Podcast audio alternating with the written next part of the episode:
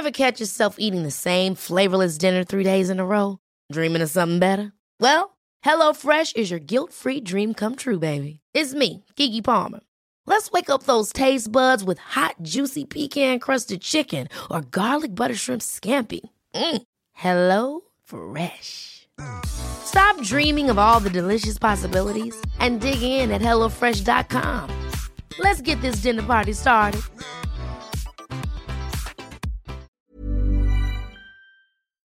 Eh, uno, dos, tres, cuatro, cinco, seis. Sorprendentemente bien, Lalo. Gracias. Hola amigos, bienvenidos. Esto es Sin Comentarios, el programa con los temas que a todo el mundo le interesan y las opiniones que nadie pidió.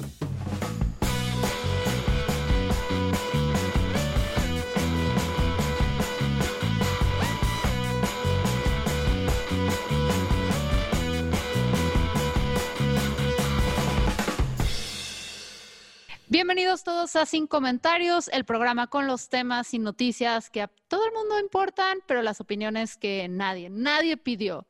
Eh, estoy, voy a hacer esta presentación yo porque como estamos en Zoom, siempre que digo estoy con y señalo nadie hace caso, entonces estoy con Memo Vega, Lalo Flores, Picharellano y como siempre Ángel González detrás de los micrófonos y Carla Satanás desde el infierno.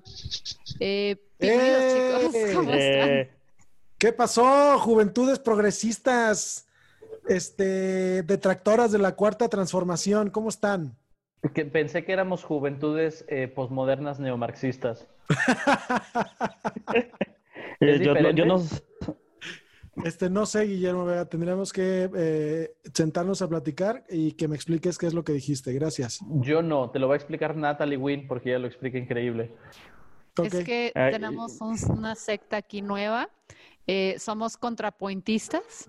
Si ustedes no siguen ese canal en, en YouTube, eh, por favor véanlo y véanlo todo y, y véanlo bien. Es, es, es Ofelia Pastrana en inglés y, y con un equipo de producción mamón, ¿no? Es, es increíble, es increíble. Eso es como, como Ofelia Pastrana y Nietzsche, ¿no? La verdad, está, está ajá. cañón. Ajá. Es como No, si como- Ofelia como- haber o- o- estudiado física hubiera estudiado filosofía. Es como Ofelia Pastrana, Nietzsche y David Lynch, porque la producción de, de Natalie Wynn es increíble. Ya sé, ¿qué tal los vestuarios? Y la iluminación, bueno, son los LEDs. Eh, es buen momento para decirles que si tuviéramos el presupuesto de Natalie Wynn, no haríamos lo mismo que ella, pero podríamos iluminarnos mejor. Entonces recuerden que estamos en Patreon. Sí, Perdón, muchachos, tenía que anunciarlo porque se notan, se nota que ha, que ha bajado el apoyo en Patreon. pásenme la liga. Sí. Eh, eh, tenemos hoy un tema muy interesante. Nos van a censurar, nos van a censurar por mensos. Eh, Lalo, creo que, que tú eres la persona indicada para explicar esto de las leyes, ¿no? Nos van a Uy, ya valió. censurar, nos van a censurar por estúpidos. te van a censurar entonces, querido, porque aquí. A ver, antes de que empecemos, ¿ustedes estarían opuestos a que hubiera un esquema de censura en redes sociales en función de tu puntaje en las pruebas de consciente intelectual? Les advierto que hay una respuesta correcta nada más. Oye, a mí no me, a mí no me vengas No. a decir. Vas a estar orgulloso de mí, porque hay gente muy inteligente en algunas áreas y muy estúpida emocionalmente. Entonces creo que tendría que ser una tabla comparativa entre balance de inteligencia emocional y otro tipo de inteligencias. Perfecto, Fer, pasaste el, este, el examen. Los demás ya no tienen que opinar. Yo me acuerdo, yo me acuerdo de, yo me acuerdo de la vez este, que Guillermo Vega me evaluó porque le dije yo que era muy estúpido para las matemáticas. ¿Y te hice una tabla? Eh, no, me hizo una evaluación psicológica en serio, este, porque yo estaba muy preocupado de lo malo que soy para los números. Entonces, este, bueno, no la ejecutó él, la ejecutó una de, de sus entonces socias. Este, y el resultado fue que si fuera yo igual de pendejo para las matemáticas que como soy, que este, que si fuera yo igual de pendejo para las matemáticas como para las habilidades verbales, sí tendrían que checarme algo.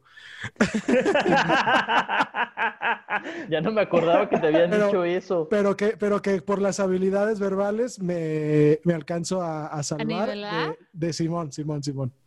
¡Wow! No puede ser, pruebas no de puede inteligencia de ser. algún tipo. A mí pasó, me encanta que te costó trabajo verbalizar Sí, no y lo bueno es que esa es su inteligencia. No, no, no. la- bueno, les estoy contando un secreto oscuro de mí, chingada madre. No Se esperen que puso fluya. nervioso, Sí, no, suéltenlo. no esperen que, no esperen que fluya como si estuviera yo aquí declamando la Macarena. Esa sí me la sé de memoria. ¿Quieren que les diga qué fue lo que sacó? ¿Quieren que les diga qué fue lo que vimos en la prueba de Rothschild con Lalo? ¿Qué? Uf. Todas las manchas, dijo Fernández Noroña. En toalla, en un Ajá. Comiéndose un lonche, peleando en el Congreso. Y tomando en cuenta que la prueba de Roswell es estrictamente psicodinámica, eso quiere decir que Lalo tiene un sentido bastante erótico con Oroña, que es más preocupante aún. Exacto. Tienes toda la razón, pinche Arellano. Oye, Entonces, Memo, si aguas. le hicieras la prueba de Rothschild a López Obrador, ¿qué crees que vería? A López Obrador. En todas las modalidades. Aquí estoy visitando municipio 1, municipio 2, municipio 156, todas, en todas. Y hablando de López Obrador y pendejadas que se han hecho durante su periodo, no necesariamente por el Lalo, la ley de censura, porque luego dicen que tardamos 33 Sí, minutos. es que empezar. tardan un chingo en llegar al punto, culeros. Entonces, amigos, No, pero a ver, la prueba de Roswell está muy interesante porque... Ah, creo. Ah. Eh, esta semana eh, salió en redes sociales una- un hilo de un representante de esta asociación que se llama R3D, que es la Red de Defensa de los Derechos Digitales, ¿no? El nombre del individuo no lo recuerdo, pero este señor... Dijiste eh, R3D, o sea, sí sabes que es como los jóvenes escriben red, ¿no? El 3 volteado así es para que diga red. Ah, sí es cierto. Ah, sí, sí. ¡Wow! ¡Wow! ¡Qué bueno! No, es que espérense, lo voy ¿es a justificar. serio? ¡Qué es que se estaban mezclando números con verbal. Ya acordamos que números no es lo suyo. No, pero Memo tampoco sabía. Eso es una estupidez de muy jóvenes. ¿no? Güey, ¿cómo? Ay, el 3 es el código secreto. Es más, para que veas que sí se sabe, se tiene comprobado que cuando se sustituyen letras con números que se parecen, la gente puede leer de corrido un párrafo. No me acuerdo. Código. Código Enigma. Código, código enigma. Excepto si eres Lalo. Pero bueno, entonces platícanos de la R3D. Este, entonces, la R3D no va a cambiar ya, amigos. No, pero estás bien, Lalo. Estás bien porque es R3D porque son tres veces la D. Defensa de los derechos digitales. ¡Oh, por Dios! Ah, verga, todo está redondeado, amigos. Esto es Creo que buenísimo. en tiene razón. Todo Y yo está estoy redondeado. equivocada. Todo está redondeado. ¿Vieron cómo le di la vuelta a la tortilla en ese O comal? sea, ¿sí es cierto eso, Ángel, o no? Sí, pues Ah, se entonces llama. Lalo tiene razón. Pero a ver, dinos. Oye, antes, genio a quien se haya ocurrido eso, ¿eh? Genio. Un, Genio, un un aplauso. Ariel. Un aplauso a, a- a- No, algo que sí valga la pena. Un Pulitzer. Ándale. Entonces hablan de que esta asociación, eh, se ensuma con artículo 19, hicieron un análisis ahí como muy puntilloso de los dictámenes que sacó el, el Congreso de la Nación, Cámara de Diputados y Cámara de Senadores, este, para las modificaciones a la Ley de Derechos de Autor y al Código Penal Federal para armonizarlos con la entrada en vigor del TEMEC, ¿no? Del Tratado de Libre Comercio eh, nuevo que, que firmaron eh, recientemente Estados Unidos, eh, México y Canadá. ¿Qué es lo que se pretende con, con estas nuevas disposiciones, según el Congreso? Pues proteger los derechos de autor, tanto de propietarios de obras audiovisuales como de propietarios de software y ese tipo de tecnologías. Eh, lo- la cosa que, que consignan estas asociaciones como R3D y Artículo 19 es que estas disposiciones podrían tratarse de una cuestión de mm, censura, censura previa, así le están llamando. Es- una cosa que existe y la explican de la siguiente manera. Para, para efectos, bueno, me- antes de ir al tema de la censura, voy a hablar de los delitos. Este, el Código Penal Federal lo, lo cambiaron para que fueran delitos todas aquellas actividades que tengan que ver con la reproducción ilícita de material protegido por derechos de autor. ¿No? Me encanta cuando Lalo se pone en modalidad abogado porque empieza a hablar como si estuviera leyendo. Yo sé que está pensando, pero empieza a hablar como si de repente alguien le pusiera, ok, aquí va el prompter en tu cabeza de todo lo que aprendiste en la carrera, desquitar el título. cabrón, los ojos venga. como si estuviera leyendo un prompter, pero no tiene nada. Exactamente. Coman Está moviendo cagada los ojos. los dos. ¿Esto Entonces, lo estás leyendo o lo estás pensando? lo estoy pensando, Guillermo. Ya, ah, muy bien. La cosa se trata de que cualquier candado digital que tenga eh, software o películas o discos, este, si son removidos para su reproducción, eh, puede constituir un delito. ¿no? Y creo que es algo bastante sensato. La cosa es que el Código Penal Federal incluye ahora estas actividades este, como eh, delitos. La, la- la- cosa se complica cuando pues te- se le cae el negocito a todos los que se encargan de duplicar licencias de, este, de software, de antivirus, el, el ándale, ponme el, el Windows pirata y la chingada, ¿no? Eh, eso no es lo que están tanto observando los de artículo 19 y los de R3D y etcétera, etcétera. Como que con eso no se metieron tanto porque de alguna manera les hizo un poco de sentido. La cosa es que una parte de la interpretación que le están dando es que si tú llegaras a arreglar tu teléfono celular por cuenta propia, eso posiblemente podría ser un delito. Yo leí el dictamen de las reformas. A título personal, les digo amigos que no me lo parece, ¿no? Creo que es muy específico cuando habla de, de, de, de, violar las, las, cuestiones de seguridad que tenga el artefacto o el, el producto que estén destinadas a que no sepas eh, su origen, a que no las puedas reproducir y en todo caso que, que pues que hagas mal uso de ellas. Angelini, necesito parar porque eh, me está avisando la compu que se me va a apagar. Eh, yo quería hacer una pregunta, pero ya que regresa el abogado. Sí, yo nada voy a molestar a Lalo. A ver, dale. A continuación tenemos a Lalo Flores intentando hacer dos cosas al mismo tiempo. Conectar su computadora y. Esto es todos los días, señor. todos los días. O sea, no es como que sepa de antemano el señor que tenemos que grabar un programa hoy, tiene que estar conectado. No, se nos ocurrió, dijimos, están disponibles, hay que conectarnos. No hubo juntas previas, no hubo investigación, nada, se entiende. No, no, no, así, tal cual. Mi, mi, dispositivo está ahora conectado a una corriente eléctrica. Gracias. A ver, yo, yo quiero preguntar. Sí, señor. A ver, dale. Hay tres opciones, hay tres opciones, Eduardo Flores, para lo que acaba de pasar. Una, Tú sabías que te tenías que conectar y dijiste no me importa. Dos, sabías que teníamos este podcast, sabías que tenías que conectar, pero no hilaste las dos situaciones. Tres, decidiste tengo 13%, perfecto. Suficiente. Ya acordamos que los números y Lalo no van. Déjenme Por eso quiero saber, quiero saber Es cuál es, cuál fue, cuál Eh, fue. la, la, la, última, la, no, no es cierto, la D, la que no existe. Eh, se me olvidó que no soy el único usuario del dispositivo. Según yo lo había dejado cargado, lo abrí con toda la confianza sin fijarme si tenía pila o no y resulta que ya se la habían acabado. Ya, este, me gusta eso. Sí. Pregunta, Entonces, con esta nueva ley que hayas olvidado que no tenía pila, ¿es delito o no es delito? no es delito, Angelini. Eh, creo, creo, que, creo que tiene que ver este rollo con que la interpretación de la ley se la, se la podrían atribuir al grado tal que si tú violas el sello de seguridad de tu iPhone para arreglarlo, podrías estar incurriendo en violación a los derechos de autor.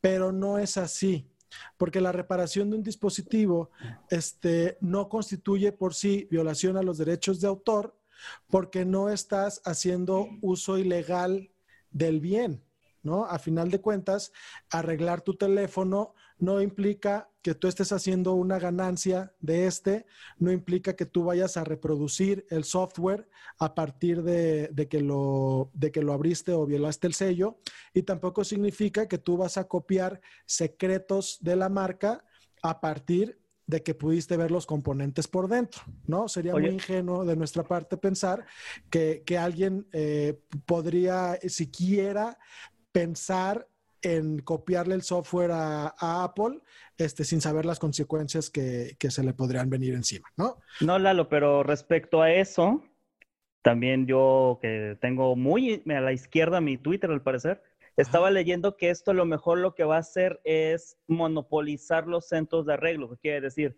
que cuando te pasa algo con tu teléfono ya no puedas ir con Don Cheme, que es el que te arregla los celulares, y por 200 pesos te pone un display nuevo, sino que esto va a obligar al criminalizar ese tipo de cosas de que la chota llega así con tu lugar de se reparan celulares a decir, no, jóvenes, no se puede por la disposición. Espérame, espérame, espérame. Ajá, ok. Y que al mismo tiempo esto promueva la monopolización de los lugares, que solamente tengas que ir con Samsung, con Apple, y pues eso les va a convenir más a las grandes compañías, que es al final de cuentas los que salen ganones en esta, supuestamente. Eso es lo que dice la parte muy papel de aluminio en la cabeza de Internet. Sí, está muy conspiracionista ese rock and roll. Yo no vi eso en lo que leí en el dictamen, porque efectivamente todas las, todas las notas que reportan este cotorreo hablan de la interpretación que le está dando artículo 19 y R3D. Yo, yo este, leí, leí una parte del, del dictamen este, tanto de la ley de derechos de autor como del Código Penal, no habla de las reparaciones.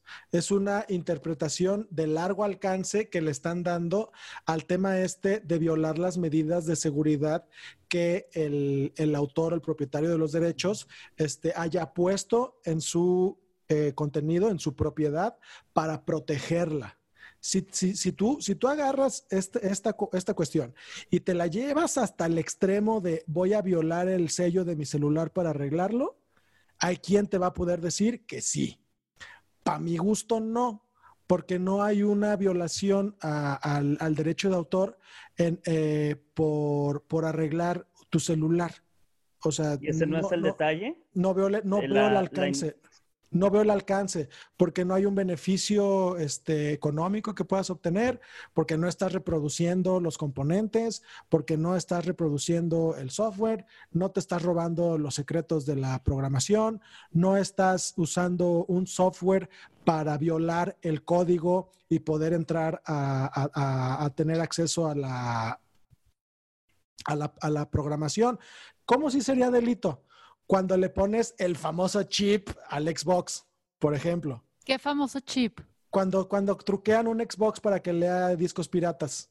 Ok, entonces, tipo la vez, lo que hicimos en la en el aniversario, eh, en el que tuvimos que hacer toda una mañota para poder bajar un ¿La orgía? Ah, perdón, perdón, perdón, no.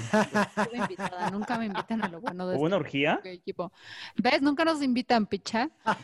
Em, de que tuvimos que meternos y hacer un chorro de mañas y trampas para simular que estábamos en China y poder bajar un software que nos permitió hacer esto donde cambias tu cara en una película de Leonardo DiCaprio y darnos cuenta que yo soy Vincent, Vincent Casellas y que si me juntas ¿Eso sí es ilegal? No, porque no, porque ahí lo que usaste fue, supongo, VPNs para engañar a la red, eh, pero a final de cuentas esa aplicación es gratis. Ok, ok. Tú no estás, o sea, si estuvieras en China, tú podrías bajar esa aplicación gratis. Ya estaría en la cárcel por otros motivos, pero por... A ver, picha, ¿qué Todos sabemos que estarías en la cárcel por muchísimos más motivos, Fernanda. Entonces, básicamente lo que estoy escuchando, eh, Lalo Flores, es que la estamos haciendo mucho de pedo. ¿O es tu lado oficialista? No, en el, en el caso Porque acabas de tener una pistola en tu cámara, ¿eh? Estoy viendo ahí unos billetes. Cállate, cállate, Arellano. Yo estoy hablando de, de, los casos específicos por los que todo el mundo está así vueltos loco, ¿no? No voy a poder arreglar mi celular. Sí vas a poder arreglar tu celular, carnal. Lo que no vas a poder es este, craquearlo para instalarle aplicaciones que no le corresponden, por ejemplo. Este, lo que no vas a poder es craquearlo para este, volarte un, firewall y poder bajar una parte de la configuración que a ti te haga falta. O sea, e, esas cosas sí constituyen violación al derecho de autor de alguna manera.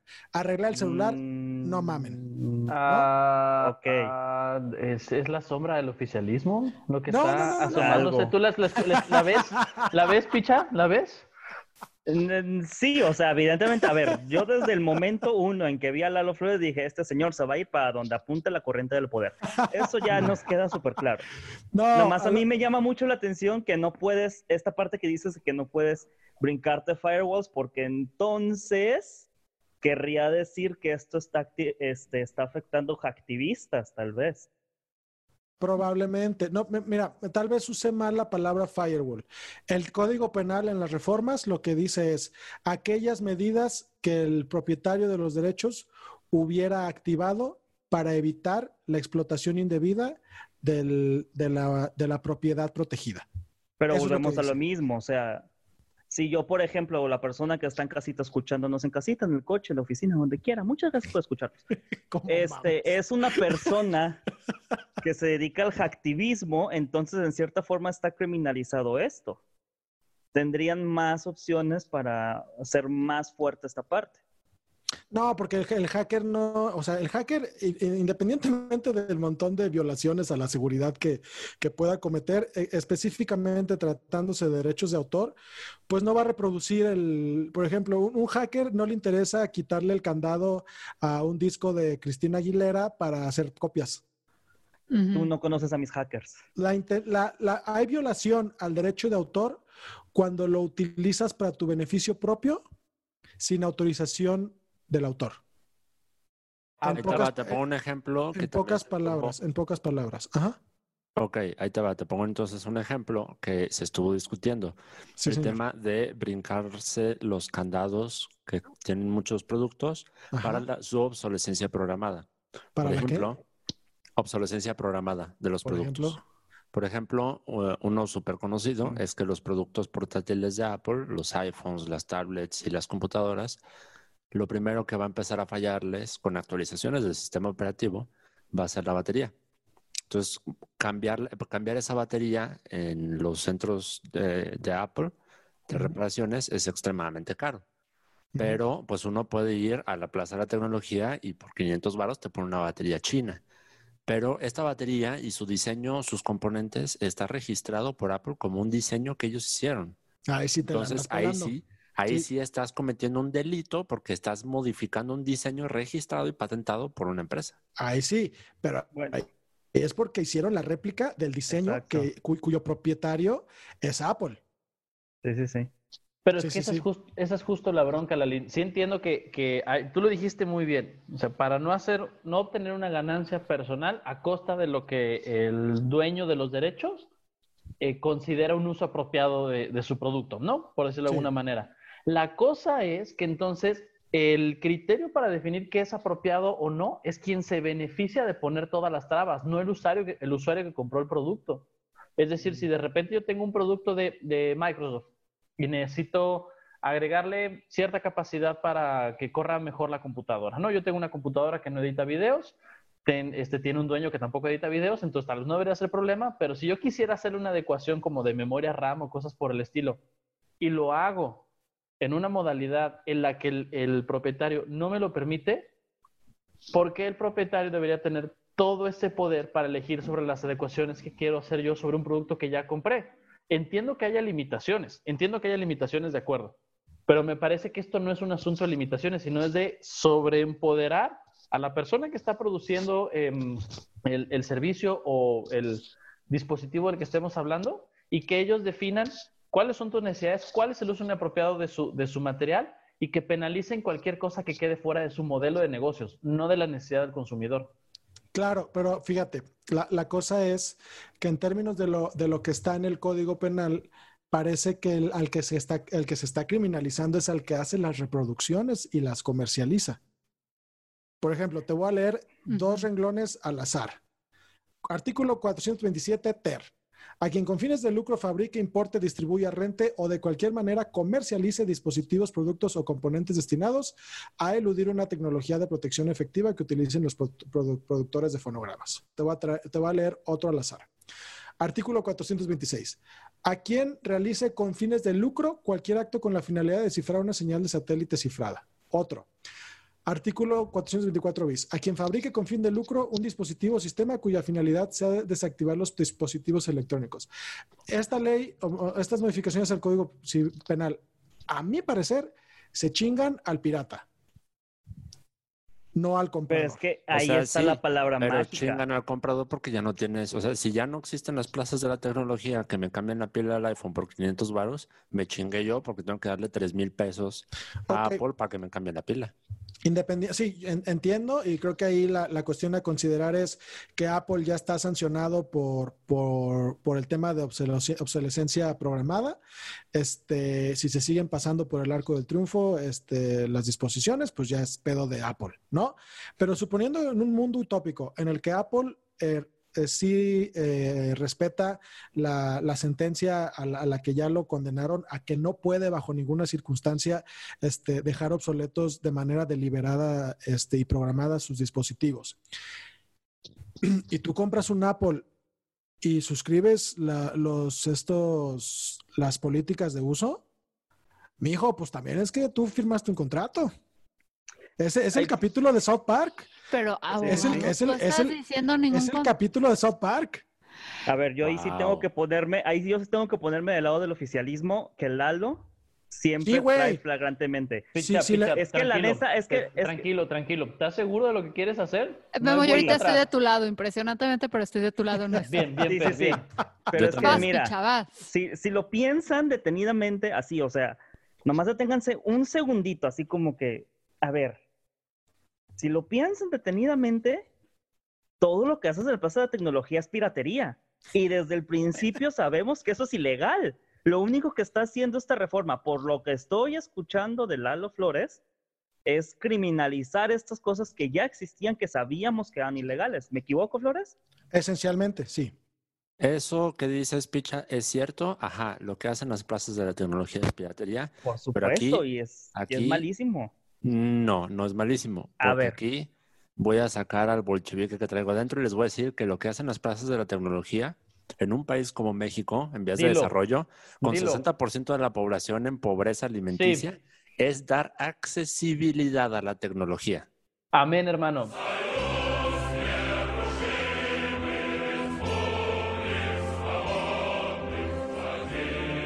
Exacto. Y no, no, puedes, o sea, un país que está aislado de la tecnología es un país así condenado a la pobreza y a la Voy, voy a hacer la siguiente reflexión, Ángel, queridos te amigos. pongo un oxo.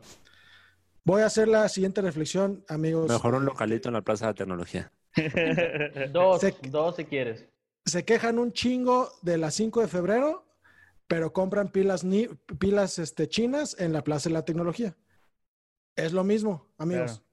Es lo mismo. Te voy a decir qué este- pasa. No, Angelina. porque Dale, la dale. cinco, bueno, sí, Te voy a decir, que te voy a la decir 5 lo que febrero es pasa. robada, pero pues de ahí se robaron una cosita, pero El, el iPhone es un producto de lujo. Si vas a tener un Ajá. iPhone, ten, este, debes, debes considerar que, te- que tienes que tener re- ap- apartados recursos por si se te descompone la chingadera. No, sí, yo dije iPhone como ejemplo, pero lo mismo sucede con los Huawei. no lo ven, pero Memo con se está todos. arrancando los dos pelos. Es que la, la democratización de la tecnología no tiene que ver con que todos tengan un iPhone, Memín. Tiene que ver con que todos tengan acceso a, Exacto. a- a- a esta. Pero el sin problema importar es la que, plataforma. ok, pero va otro reto mayor. Qué- o sea, aquí en de México, de esta. ninguna forma se está, y todo lo contrario con este gobierno, no se está incentivando de que de alguna forma pueda haber un competidor que llegue a hacer productos que puedan ser accesibles para todos. Eso o sea, todo lo contrario. Aquí en México te ponen todas las trabas para que tú no puedas innovar, te ponen todas las trabas para que tú no puedas hacer un negocio, te ponen todo, todo, todas las trabas. Y, o sea, si hubiera esas facilidades de coque y se pudiera hacer, que ojo, eh, no estoy diciendo que el gobierno controle todo y a la fregada de los iPhones y haga un, una empresa de gobierno que haga teléfonos culeros, Eh, pero no te dan la opción a ti como empresario de hacer ese negocio. Por eso en, en México, pues no tenemos startups muy buenas de productos. Mira, y, y- yo sé que estoy provocando aquí, pero pues pa- pa- pa- parece que me estoy poniendo del lado de la corporación, pero realmente lo que estoy, lo que estoy No planteando esperábamos es, otra cosa. Cállate. Sí, sinceramente. lo, lo- lo que estoy haciendo acá es decirles, este, para mí, cuáles son los alcances de la reforma del Código Penal. No, no está, comprobando no que los abogados no tienen alma. no está criminalizando al comprador, está, está criminalizando al que reproduce y este, comercializa con, con productos que violan derechos de autor. Bueno, ¿y qué va a pasar ahora con nuestros memes y cuando nos censuren el programa? Esa, esa parte de la ley, ¿qué pedo? Esa Ay, parte- Espérenme, espérenme, espérenme. No, no, no, Espérate, todavía no Memo, quiero, Memo. no quiero dejar que nos movamos. Fíjate, Lalín, creo que aquí estamos justo, justo en el debate de cómo muchas veces lo justo no es legal y lo legal no es justo. Una, la comparación de que la piratería, como la hacen en, en- en las cosas de agarrar este, eh, pilas chinas, es equiparable a la 5 de febrero, no es apropiada. ¿Por qué? Porque lo que hacen en la 5 de febrero es ir a atentar contra una persona en específico, a robarle una pieza en específico y revenderla. Lo que hacen en, en- en el mercado San Juan de Dios cuando te venden piezas chinas es que se roban la propiedad intelectual, que sí es una cosa muy importante, pero que También- es una propiedad intelectual que proviene de una desigualdad sistémica en el cual se busca simplemente generar una ganancia a costa de un montón de gente. Entonces, no podemos comparar estos dos ejemplos y por lo mismo ponerlos en, en el- la misma categoría de que está mal. Mira, te- mira, Como no, por supuesto que sí se puede. Acá, voy a, iba a Sí. brincar justo cuando Lalo dijo eso, yo Dale, también Fer. hasta me callé, que iba a decir, no es lo mismo. Que estoy de acuerdo con que no es lo mismo, pero me voy a ir más allá al fondo. Y es exactamente el ejemplo de las pilas y por eso me quedé callada.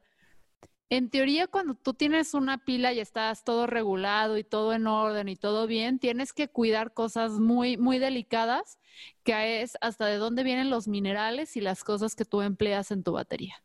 Muchos de los problemas que tenemos ahorita con el tema de la piratería tienen por el lado el reto del origen de los materiales. O sea, la guerra más larga eh, actualmente vigente en la humanidad está en África, que va directamente atada al Lord's Revolutionary Army de este Joseph Kony y a la extracción de metales y eh, minerales necesarios minerales necesarios en el desarrollo de pilas. Y esto normalmente lo compran empresas en China que producen baterías. Entonces ahí es donde me callé porque dije, aunque no estoy de acuerdo con Lalo, dije, fuck, o sea, el comprar estas baterías de que son piratas, chance y el impacto no lo vemos aquí porque no están asaltando a nadie, como pasa con todo lo que se vende en la, la de febrero, pero sí estamos, sí se está oprimiendo, se están explotando recursos y hay asesinatos para la extracción de estos minerales. Ahí es donde entra en un conflicto filosófico personal. Y también luego eh, en teoría, también la, la, disposición de estas cosas, que bueno, supuestamente debería haber centros de acopio para que de Apple tú vas y te deshaces de tus cosas y la pila se, se llega al final de su vida de forma adecuada, pero eso nadie lo hace. Sí, por supuesto. O sea, no podemos pretender, Guillermo Vega, que lo que están haciendo los de la 5 de febrero es Robin Hood comparado con lo que sucede en, en San Juan de Dios. Y ojo. Porque al final del día sigue siendo una acción ilegal sigues estando beneficiándote económicamente con algo y aquí el problema es más de trasfondo. No estamos peleándonos el hecho de que, ah, es que lo que hace el de la 5 de febrero es bien distinto a lo que hace el de la, el de la, el de San Juan de Dios. No, güey, porque al final del día el de la 5 de febrero se va a robar más piezas porque no solamente se roba una, se roba miles de muchos coches para venderlas, cuando no estamos pensando en que no tenemos las condiciones, al menos en el país, para que estas personas, en vez de tener que robar las cosas, tanto intelectual como físicamente, tengan las condiciones para poner un negocio que pueda vender en forma dichos productos y dichas cosas, no tenemos que andar peleando por este tipo de cosas. Y al mismo tiempo, no tendríamos que estar matando gente en África, como dice Fernanda. El problema es muchísimo más de fondo y no tenemos que tener esta distinción entre, ah, lo que hacen ellos está bueno y lo que ellos está mal, sino que es, o sea, es Oh. ir más para allá. Pero, es, pero nadie hizo esa distinción, Picharellano. Lo único que dije es que era diferente y en ningún momento dije que no fuera ilegal. lo Yo lo que dije es, es que la lo mismo. distinción. Ah, lo bueno y Ojo, malo siempre es legal y ilegal. amigos, es lo que está diciendo. Lo bueno siempre es legal y lo malo es ilegal siempre. Pausa. No, Está- la marihuana es ilegal, es buena y es amor siempre y cuando seas mayor de edad y no tengas predisposición a cosas como esquizofrenia. Pues tenemos estudios que dicen que lo de la marihuana no está tan padre, muchachos, ¿eh? Y el Ay, señor con pues maestría voy a mutearle el micrófono tenerlo. a Picha. A ver, no, no, no, no, no, no, no. Él tiene, ra- Picha, Picha tiene Yo razón. sé que el- razón, por eso quiero callarlo, para no escucharlo. No, pero el punto dice, el- al, esto es bueno y esto es malo, es un análisis tan simple que podríamos colorearlo con crayolas en lugar de discutirlo. Ah, no, por supuesto. A ver, no estamos tampoco, nos vamos a poner este sentido de que todo lo que es legal es bueno. y todo lo- Evidentemente no, por supuesto que no. Lo es voy- legal y míralo. Ey, ey, Imagínate, Ey, respétenme. Ojo, nalguear sandías es legal y se siente como ilegal. eh, toda esta discusión fue porque yo no especifiqué que en la 5 de febrero no solo venden cosas robadas, también venden réplicas de las partes. Yo me refería a esa parte de la 5 de febrero. Sí.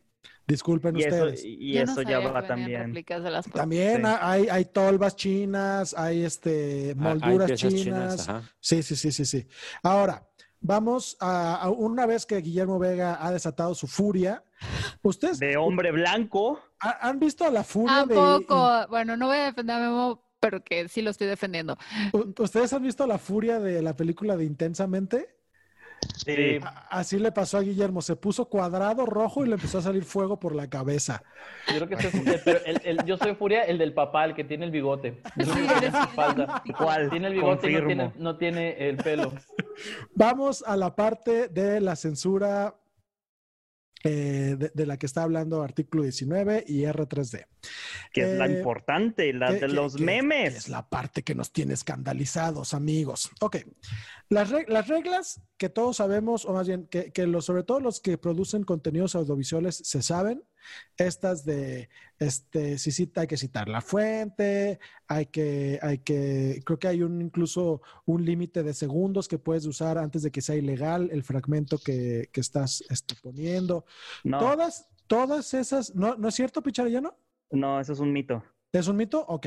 Sí, señor. Esas reglas yo no me las sé, por eso estoy aquí especulando. Todo- todos, todas las limitantes sobre derechos de autor. Lalo, estas reglas te las tienes que saber al tiro. Esto no es fútbol. Estas reglas sí te las tienes que saber. Pues sí, pero no me las aprendí. Entonces déjame en paz. Todas estas reglas, todas estas reglas que, que los generadores de contenidos audiovisuales ya deberíamos sabernos, siguen vigentes, amigos. Todas siguen vigentes. La única diferencia es que si el titular de los derechos de la obra se queja, la plataforma como Twitter tiene que bajarla. Pero, queridos amigos, fíjense amigos, el artículo, eh, pa, pa, pa, pa, pa, ay, la, la fracción 3 del artículo 104 octis, porque así se llama el artículo, Ay, qué bonito. 104 octis de la ley de derechos de autor, dice que la persona que esté inconforme debe señalar el nombre del titular del medio, identificar el contenido que, en el, que, se prete- que, que- que dice que está haciendo infracción, manifestar el interés o el derecho ajá, y especificar los datos de ubicación electrónica. Eh, yo me quiero detener en el punto 3, cuando habla de manifestar el interés o derecho con respecto de los derechos del autor, porque esta parte está redactada con la cola, amigos. No, Pero se Qué refiere. sorpresa.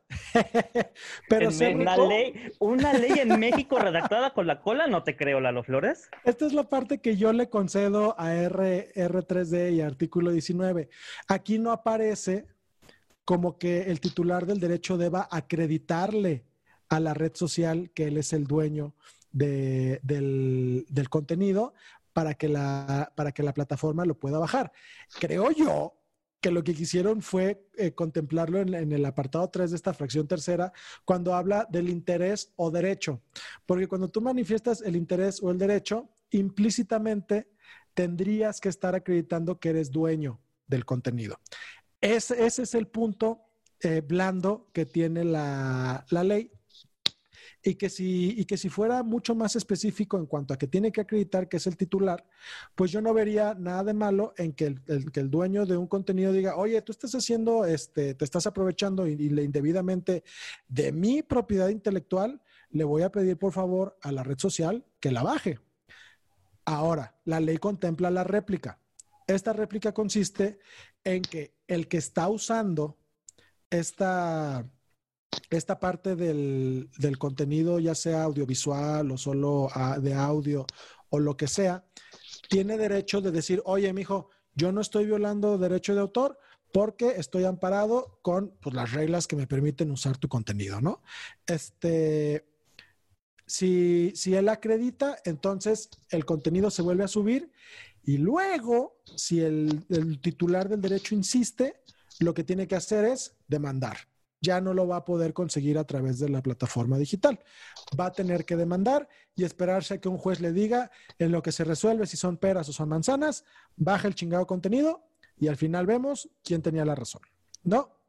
Esto es una, una parte de, de derecho de réplica muy estándar, este, y de lo que se están quejando es de que este, artículo no garantiza como tal el derecho de, audiencia, ¿no?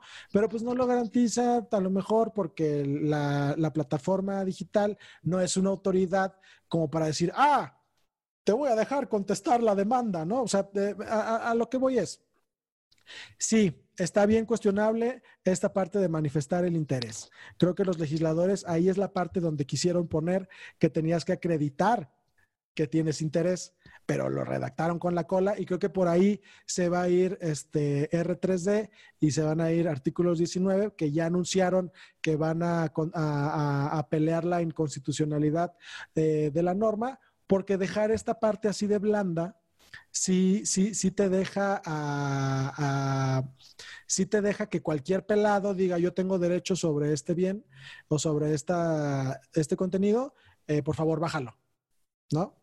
Ya cuando el güey no puede acreditar que él es el titular del, el- o el propietario del, del- del contenido, pues ya se la va a pelar y si, el, y si el titular nunca se queja, ahí se va a quedar. Entonces, Entonces, Eduardo Flores, Guillermo Vega. Lo que tú estás planteando es que aunque la ley no lo dice, porque lo que explicabas, aproveché para una siesta, eh, lo que la, lo que la ley no dice, pero sí va a pasar es que quien diga, oye, baja esto, tiene que acreditarlo y si no, se va a regresar al contenido en algún punto. Eh, con esta redacción, lo que permite es que casi cualquier pelado diga, oye, yo soy dueño de esa madre. Y ahí está el detalle. Y eso está muy grave. Y la plataforma, por ejemplo, Twitter, va a tener que decir, ah, cabrón, tengo una, una queja de que esto viola los derechos de autor, inmediatamente lo voy a bajar. Y luego ya checa a ver si sí es cierto. Y ya luego checa a ver si sí es Es el síndrome del viene, viene, pero en redes, güey. ¿Cuál es el síndrome? Llego, pongo mi cubeta, esto es mío, esto es mío, y luego que las autoridades intervengan, pero en lo que intervienen es mío. Qué, qué gran nombre. Hashtag ley viene, viene. Me gusta. Le No, a viene ver, bien. La ley Doy, a viene, ver, viene. esp- y espérense, ah, querida audiencia que nos está escuchando en este momento, otra vez, muchísimas gracias por hacerlo. Desde hace un par de días, la señorita Fernanda que acaba de hablar, tiene un trauma con las cubetas y con los viene bienes. ¿Algo te pasó, Fernanda, con alguno? Ajá. No, pero es ¿Pero que una cubeta es en tu casa? forma- Una Ajá. filosofía, o sea, estábamos escuchando en un programa que en Europa pues no podrían concebir eso y me puse a pensar y dije, pues sí es cierto, güey, o sea, ¿en qué, pa- ¿en qué otra parte del mundo llegas, pones una cubeta y dices, esto ahora me pertenece? O sea, veo en la gran Tenochtitlán llegando los guerreros y poniéndole cubetas en la cabeza a mujeres y diciendo, esto ahora me pertenece, es mi esposa. ¿Qué crees que fue lo que pasó?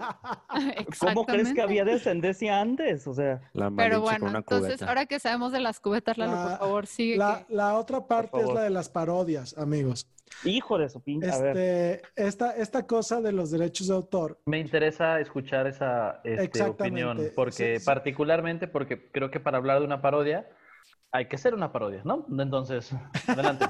sí, sí, sí, sí. ¿qué fue pinche lapsus ese, Guillermo? Está no, es enojado que- contigo. Está muy enojado contigo. Y tú Por ejemplo, Guillermo Vega quiere hacer una parodia de Ricardo Anaya. La hace, la sube a internet.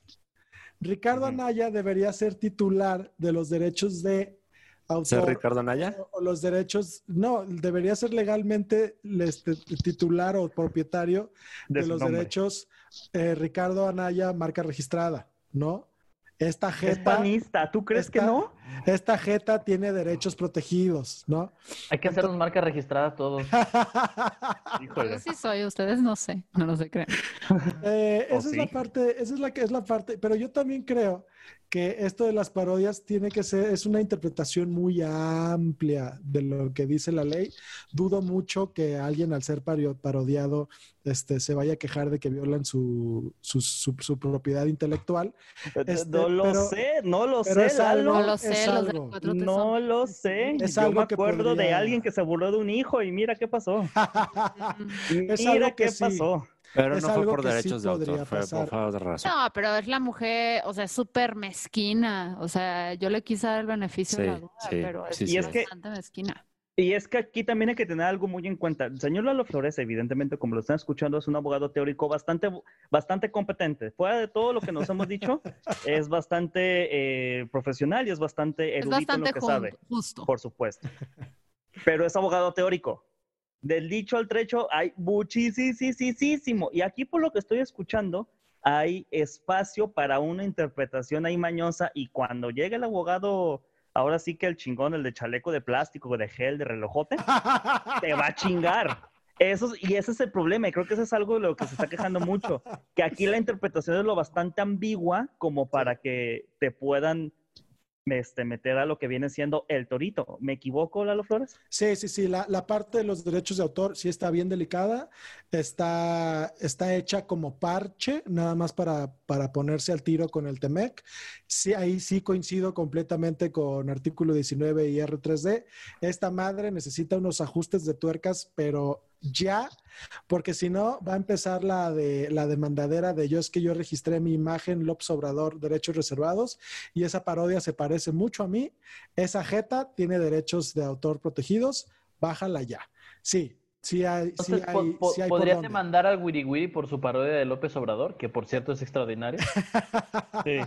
Eh, si registrara los derechos, probablemente sí. Este, la- lamento decirles que eh, sí, pero esperemos que la controversia de constitucionalidad que va a presentar este, este conglomerado de asociaciones a favor de los derechos digitales logre que la Suprema Corte de Justicia eh, para atrás esta chingada ley, o más bien estas chingadas reformas, y, y las hagan como Dios manda, porque yo entiendo, yo entiendo cuál es el objetivo que los, que los, que los propietarios de contenidos extranjeros se sientan seguros de liberar sus, sus, sus contenidos para México, ¿no? Esa es la intención, pero lo hicieron con las nalgas. Lo cual, lo cual siempre ha sido una mamada. ¿Se acuerdan del episodio en el YouTube de Sin Comentarios en el que les hablé de la Sí. muerte de la época de oro del cine mexicano? O sea, esto tiene décadas, muchas décadas de intervención de corporaciones creativas de Estados Unidos interviniendo en las leyes mexicanas para Sí. sacar beneficio. Ellos, desde antes de que cualquiera de nosotros naciera, ya tenían las de ganar en prácticamente cualquier campo, cualquier área. Es muy abusivo lo que están haciendo. Y a mí se me hace muy cabrón que esta ley fue aprobada en tiempo récord, rapidísimo, en las dos cámaras, sin siquiera leerlo y sin siquiera tener un minuto de discusión. No sé, nadie agarró el micrófono para decir nada. Todos aprobaron. O sea, Te creo a- que el pan se puso algo de resistencia, ¿no? Ay, Sí, sí, sí. yo Bueno, pero el pan Pero no es nada. En el Senado la votación fue 99 a 1, Fernanda. O sea, O sea, fue, fue la planadora. les A que sea la- una- la una-. Oposición, hago comillas al aire, eh, bastante débil y anémica, es como, no sé, mis anticuerpos luchando, güey, para defendernos, a madres. Pero lo intentaron, lo intentaron. No, Este- no, no, no, no, no, no. El güey que nos Ah. votó en contra fue un vato que se quedó dormido. Aquí nadie, no hubo un intento de y nada. se equivocó de Sí. botón. No, fue, o sea. fue un error En- de dedo, ¿no? En Ah, diputados. En diputados sí, sí hubo más batalla, pero en senadores fue 99 a 1, fue una putiza. Este, entonces, esa es la cuestión. Por ejemplo, yo pienso en las televisoras gringas que no, no dejan sus contenidos disponibles en sus plataformas de internet para México, ¿no? Que quieres abrir el contenido y dice, este contenido no está disponible para tu país, ¿no? Es por eso. Lo que querían los, los legisladores era darle esa certeza a los creadores de contenidos de Canadá y Estados Unidos, pero lo hicieron con el ano Claro, entiendo. por hacerlo tan rápido. O sea, para, para, mí, para mí son fallas graves de, de técnica, incluso de redacción, cabrón. No ¿Estás tendríamos esos diciendo? problemas si te tuviéramos ahí, Lalo. No, yo coincido con Angelini con que realmente no importa darle muchas certidumbres a los creadores de contenidos de otros países. Ya las que tenían eran buenas, ¿no? Sí, es que ellos, ellos dominan completamente, a- al menos en el campo audiovisual, en el campo de la música, el cine y la televisión. Dominan y tienen, o sea, las reglas del juego es, es como, es como el América y, y- y el árbitro. O sea, los congresos son el árbitro y las corporaciones gringas son el América. Ya sabes de qué lado está el árbitro. Fer, la ley, un árbitro es el que pone las reglas en un partido Gracias. de fútbol. Ay, Exacto. tu pinche cola, Guillermo, por supuesto Y que sé ese- que es un árbitro. Y ese tema que está discutiendo Ángel también lo hablamos en nuestro canal de Sin Comentarios en YouTube cuando hablamos de cine en México. Por favor, visítenos Sin Comentarios en YouTube, suscríbanse al canal. Lalo Gracias, Flores. Picha, por saber. De nada. Eres la única persona que se preocupa por eso.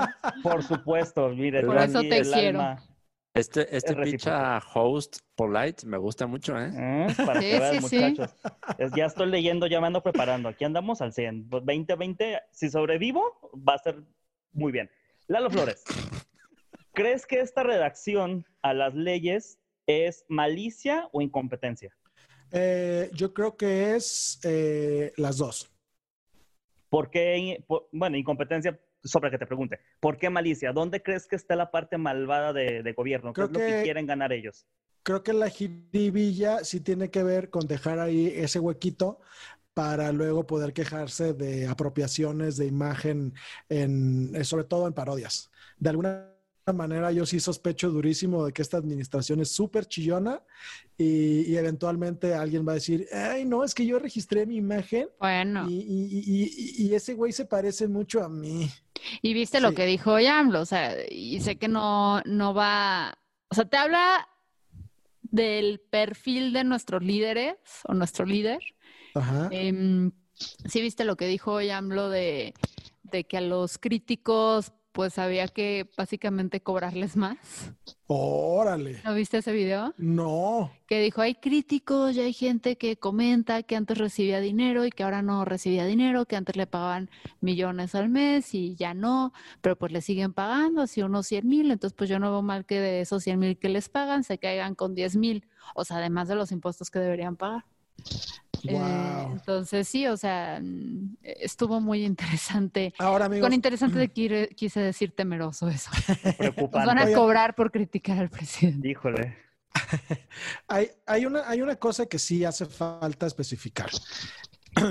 Este, que no es lo mismo la propiedad eh, industrial intelectual que los derechos de autor, ¿no? Este, una marca eh, que está protegida por, por, dere- por derechos como de propiedad intelectual no se, no, no se defiende igual que un contenido audiovisual por así, por así decirlo. Entonces, toda, todo esto que estamos hablando de las suspicacias que levantan estas, estas reformas a la ley de, de propiedad, de propiedad intelectual, este, son los alcances que podría tener. Ok, Porque la- los artículos no hablan específicamente de no este, está prohibido hacer eh, parodias, está prohibido hacer memes. Están hablando de los alcances que, que- que podría tener la ley en caso de que alguien se queje de que tú en tu red social subiste un contenido que posiblemente viole los derechos de autor de tal o cual persona. Es todo lo que quería decir. ok. Perfecto. Entonces, Lalo, ¿debemos o no tener miedo? Ahorita no, amigos. ¿Cuándo nos empezamos a preocupar? Este, hay que ver qué pasa con el recurso que va a pro- proponer este R3D. Eh, muy probablemente van a pedir la suspensión y con la suspensión otorgada, la ley no puede entrar en vigor hasta que la corte resuelva el pedo. A ¿Y ver, nosotros entonces, qué podemos hacer de mientras nosotros como ciudadanos? Esperar, picharellano. Maldita sea. Eduardo Flores, ¿Qué pasó, Guillermo Vega? ¿el Lo que pasa- gobierno arruinó el Internet? ¿Sí o no? Eh, en este momento no está arruinado el Internet, Guillermo Vega. En este La momento. respuesta correcta era sí por abrir perfiles personales, pero bueno. No, y aparte, Guillermo, el internet está arruinado desde que abrimos Twitter. O sea, nomás métete un día, chécate los, lo que está en tendencia y te dan ganas de sacarte los ojos con una cuchara. O Güey, sea, ¿qué te digo? Yo ya, ya cerré mi, mi- bueno, me, me salí de, de Twitter y ya me desactivé temporalmente mi cuenta en Instagram. Odio todo. Ahora no, no. ¿También desapareciste tu cuenta en Instagram? Sí, ya no me ¿Y pueden ¿Sabes que encontrar. puedes nada más no conectarte y ya? La desactivé temporalmente. Como, buen condu- como buen conductista no quiere ni siquiera tener el estímulo. Déjalo. Gracias, gracias, Pichare, ya no. De nada. Así Como funciona su mente, Fernanda. Como buen gestalt me estás validando. Oye, claro. ¿Qué, Chistes de, de psicólogos. De psicólogos. Graciosísimos. Ajá, La gente ajá. psicóloga está cagada Está de risa. estallando ahorita, de risa, por exactamente. supuesto. Todavía no Está sigo. bien. Que es muy interesante el ciclo de TikTok, güey, porque primero empiezas con bailes, luego empiezas con cuestiones así como de cuidados de plantas, de maquillaje, y pasan unas semanas y el sistema de onboarding en Twitter es como a la sexta semana te empieza a poner un chingo de TikToks de psicólogos. Y es como, ¿me quieres decir algo? Bueno, eh, a mí, a- yo ya llevo un mes en TikTok y no me ha salido nada psicológico, Fernanda, entonces Dije creo seis que semanas. es- No sé si sepas que en un mes son cuatro semanas. Se espera. A ver, espera. soy psicólogo, no sé de números, No, ni los abogados tampoco, por lo que hemos visto. Oye, pero está muy bonito tu mecanismo de defensa. Entonces, Eduardo Flores. Guillermo Vega. gracias. Eh, De alguna manera la ley de derechos de autor puede ser este, torcida y manipulada para, digamos, atentar contra los grandes capitales del Internet y beneficiar a sin comentarios. No. Maldita sea. Está bien. ¿Qué clase de ley podría beneficiarnos? No o sea, sé, básicamente, no sé. Básicamente esto, esto es como una, como la primera vez que usas una olla express. O sea, a pesar de que más o menos le tienes poquito de miedo, hay que esperar a ver si va a tronar o no. ¿Lo estoy entendiendo bien? Más o menos. Esta fue la analogía, Sí. la analogía más rebuscada Sí. del mundo, pero está bien. Estas, Vamos que estas- acabo- reformas. de- Amarrando este programa, Sí, señor. ¿o tiene alguien algo más que opinar? Pues yo, yo pensaría que faltaba la nota estúpida. ah, pero- esa es la sección que voy. Es justo Ah, la ok. que va. Anás lo envió desde, desde el infierno. Muaja. En lo que Fernanda, en lo que Fernanda lo hable, eh, lo Lalo, explica tu sección. Ah, favor. explica tu sección, Lalo. Los odio un chingo. A ver. Es, es una nota que no conocemos, eh, ninguno de los que están en este momento. Eh, tiene potencial cómico, esperemos, porque la de la semana pasada, ay cabrón. Se Este- nos olvidó la semana pasada. ah, cierto, la de la semana antepasada. Antepasada. Eh, ninguno, todos vamos a reaccionar al respecto y eh, muy probablemente incluye la palabra ano. Ok, no la he leído, me la pasó Carla, vamos a confiar en ella porque somos estúpidos y no aprendemos. Rock and roll. La policía local de Castilleja de la Cuesta, Sevilla, ha detenido a un hombre en la madrugada del lunes al martes por dar positivo en un control de alcoholemia. En concreto, en la imagen que los agentes publicaron en Twitter, se ve que el alcoholímetro llegó a 0.81 cuando el máximo ¡La permitido madre! es 0.25. No Cámara. Wow. El medio digital de información local, Ayón Sur, da detalles del detenido y de las circunstancias del arresto. En concreto, explica que tiene 27 años, ven, quería entrar al club de los 27, Pero 27 años bebiendo y consecutivamente. ¿eh? y que estrelló el coche contra un volardo. Cuando los Es un volardo. No sé, yo pensé que era algo como Los- de carros y vialidades y Los Son como- esos que... Dale, dale, dale. dale. Es lo ¿Qué que son? conoces como fantasma. Ok, gracias. Entonces estrelló contra un fantasma, contra españoles. Gasparín. Cuando los agentes llegaron al lugar, espérense, ¿sí se llaman fantasmas, cosas así o estaban mamando? No, Sí, es no, fantasmas. Yo pensé que estaban Porque se te aparecen en la madrugada cuando vas en carretera. Ah, Cuando qué los pendejo estás, Y picharilla. porque la gente no cree en ellos. Bien, picha, bien. Ajá, bien, bien. Insoportables. Cuando los agentes llegaron al lugar y le hicieron la prueba de alcoholemia, el resultado fue de 0.81, el triple de lo permitido. Lalo, por si no O sabes. como lo conoce Fernanda, un lunes.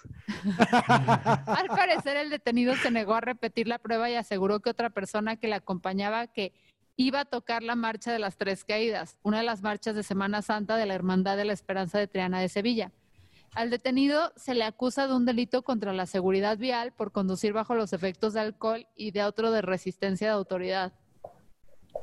¿Eh? ¿Qué? O, O, sea, sea, andaba se muy negó a repetir la prueba y aseguró a otra persona que le acompañaba. O sea, ajá.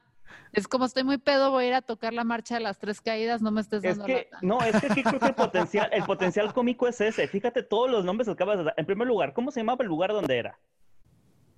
De, mm, de Castilla de la Cuesta, Castilleja de la Cuesta.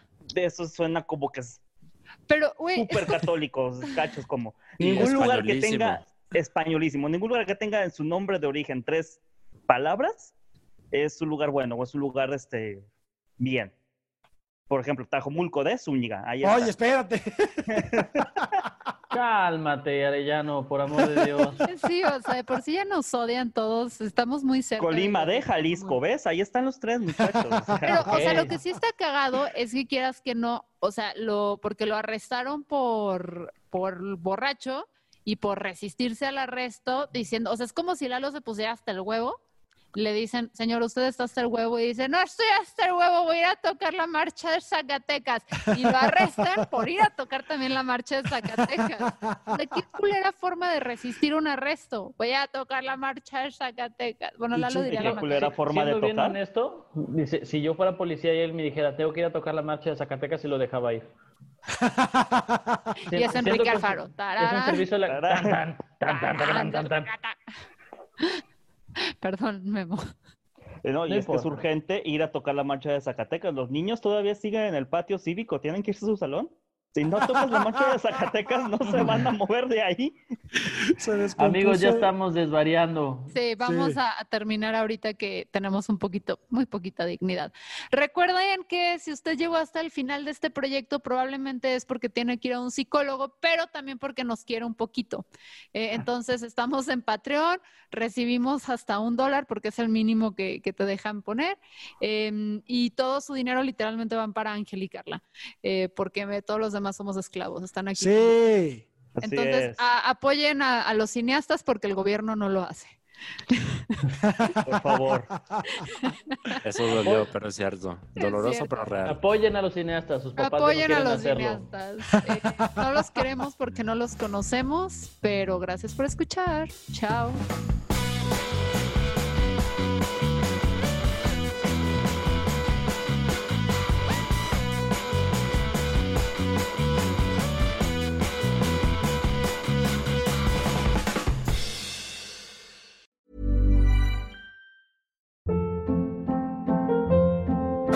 Hold up. What was that? Boring. No flavor. That was as bad as those leftovers you ate all week. Kiki Palmer here, and it's time to say hello to something fresh and guilt-free. Hello Fresh. Jazz up dinner with pecan-crusted chicken or garlic butter shrimp scampi. Now that's music to my mouth. Hello Fresh. Let's get this dinner party started. Discover all the delicious possibilities at hellofresh.com.